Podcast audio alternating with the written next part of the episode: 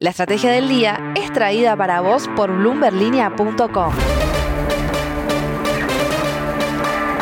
Muy buenos días, soy Francisco Aldaya, editor de Bloomberg en Argentina y hoy te voy a traer las tres noticias más importantes para que arranques tu día. Además, como todos los lunes, Paola Villar nos trae desde Perú la agenda semanal de Latinoamérica. Pero veamos antes cómo van a abrir los mercados este lunes. El S&P Merval bajó 1,4% para cerrar en 89.000 puntos, día rojísimo en Wall Street para las empresas argentinas, con caídas de entre 3 y 5% para Pampa, Mercado Libre y Banco Macro. Las únicas dos subas fueron para Edenor por menos de 1% y Bioceres por casi 6%. El riesgo país se desplomó 78 puntos para quedar en 1796. El Blue bajó un peso para quedar en 202. El oficial mayorista quedó en 108,88. El solidario o home banking en 188,10 el contado con liqui en 189,53 y el MEP en 186,95. Lo que tenés que saber. 1. Pampa Energía, una de las principales empresas energéticas en Argentina, reportó una ganancia neta de 38 millones de dólares en el último trimestre de 2021 lo que fue una recuperación frente a una pérdida de 551 millones de dólares en el mismo periodo de 2020. La empresa también anunció que obtuvo permisos para exportar gas natural a diferentes clientes en Chile este año.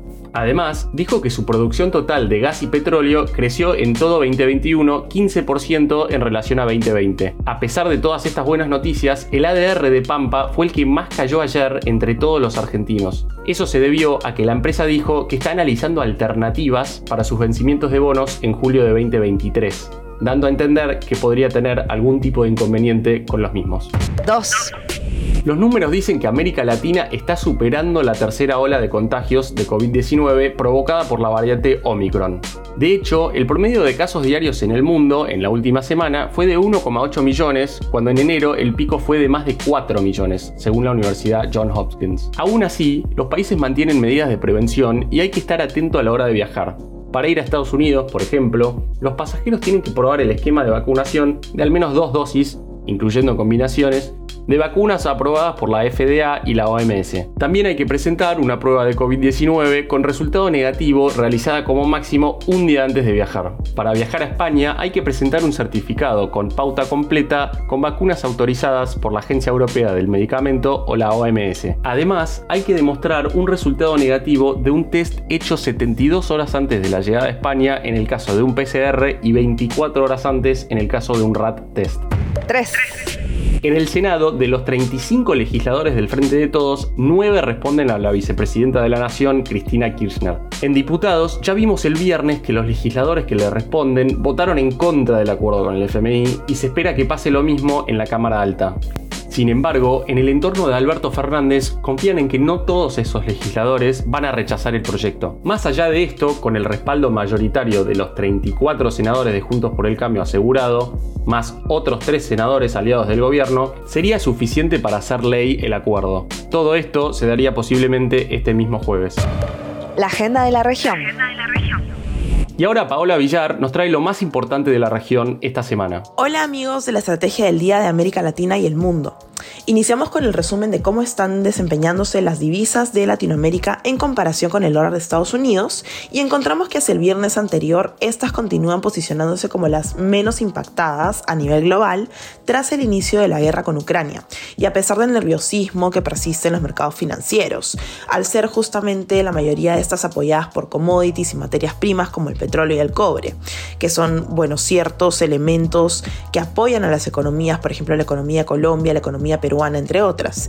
Y pese al retroceso de la mayoría de mercados financieros emergentes debido a que los inversionistas están buscando activos refugio en este momento.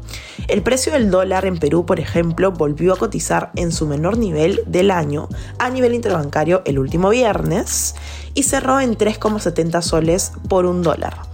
Este nivel no se veía desde mayo del 2021 e implicó que el sol peruano permanezca como la segunda moneda de mejor desempeño en lo que va del 2022 al 11 de marzo, entre otras divisas latinoamericanas y de mercados emergentes, y que sea la divisa de mejor rendimiento en los últimos cinco días a nivel regional, apreciándose un 1,42% de acuerdo a Bloomberg Economics. También se vienen algunas novedades para Latinoamérica. Y esta semana justamente tenemos algunas eh, interesantes novedades sobre lo que es el Producto Bruto Interno de ciertos países para el primer mes de este 2022. Es el caso de Colombia, donde el viernes se conocerá el PIB y el índice de la actividad económica a enero de este año. Los analistas de Bloomberg Economics anticipan un aumento interanual de 5,8% de la economía colombiana en enero, acercándose a su potencial luego de las fuertes expansiones anotadas en noviembre y diciembre del 2021. En Argentina, mientras tanto, el miércoles 15 de marzo se va a publicar la inflación correspondiente para febrero. Los economistas estiman un alza de 51,2% interanual y del 4% mensual, impulsada nuevamente por los precios de alimentos y combustibles.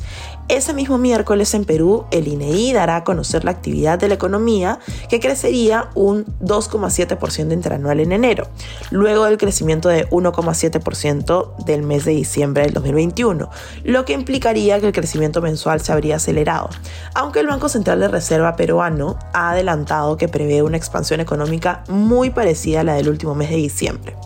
Para Chile finalmente se dará a conocer esta semana el PIB del cuarto trimestre del 2021 y con ello se espera que en ese periodo haya registrado un avance del 13% respecto al mismo periodo del 2020, en línea con un crecimiento intertrimestral del 2,1% y un crecimiento del PBI de 12% en el 2021. Si se confirma ese dato, esto implicaría que la actividad estaría muy por encima de su potencial. Finalmente, en Brasil, el Comité de la Política Monetaria se reunirá para decidir sobre el ajuste de las tasas de interés mientras la guerra en Ucrania se suma a las preocupaciones sobre la inflación resistente no solo en Brasil, sino a nivel global. Y el jueves 16 se revisará si la actividad económica retrocedió o revirtió las ganancias de los últimos dos meses, y mensualmente presentaría una caída de 0,8% según los analistas de Bloomberg Economics. Estas son las novedades que deben saber para iniciar bien informados este lunes. Espero que tengan una gran semana. La frase del día. Antes de irnos, escuchemos lo que dijo Cristina Fernández de Kirchner un día después de que los diputados de la Nación aprobaran el acuerdo con el FMI. Otra vez, inmensa pena. Aunque se refirió más directamente a los destrozos en su despacho como resultado de las protestas violentas que protagonizaron afuera del Congreso sectores de izquierda, sus diputados votaron en contra del acuerdo, con lo cual se entiende que también su tristeza se refiere a lo que está sucediendo con el país y el Fondo Monetario Internacional. Este fue un nuevo capítulo de la Estrategia del Día Argentina. Yo soy Francisco Aldaya, editor de Bloomberg Línea, y me podés seguir en Twitter en arroba franaldaya. No se olviden de suscribirse a este podcast y también a Línea de Partida, Línea de Llegada y Línea de Cambio, los tres newsletters diarios que ofrece Bloomberg Línea. Espero que tengas una gran jornada productiva. Esto fue La Estrategia del Día Argentina, escrito y narrado por Francisco Aldaya. Producido por Arturo Luna y Daniel Hernández. Que tengas un día muy productivo.